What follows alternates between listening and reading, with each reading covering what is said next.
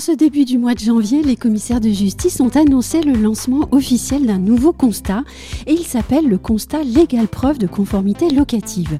Ce constat, élaboré et normé par la Chambre nationale des commissaires de justice, vise à vérifier les caractéristiques d'un logement et cela au fin de rassurer et d'accompagner les propriétaires et les professionnels de l'immobilier dans la mise en location d'un bien immobilier.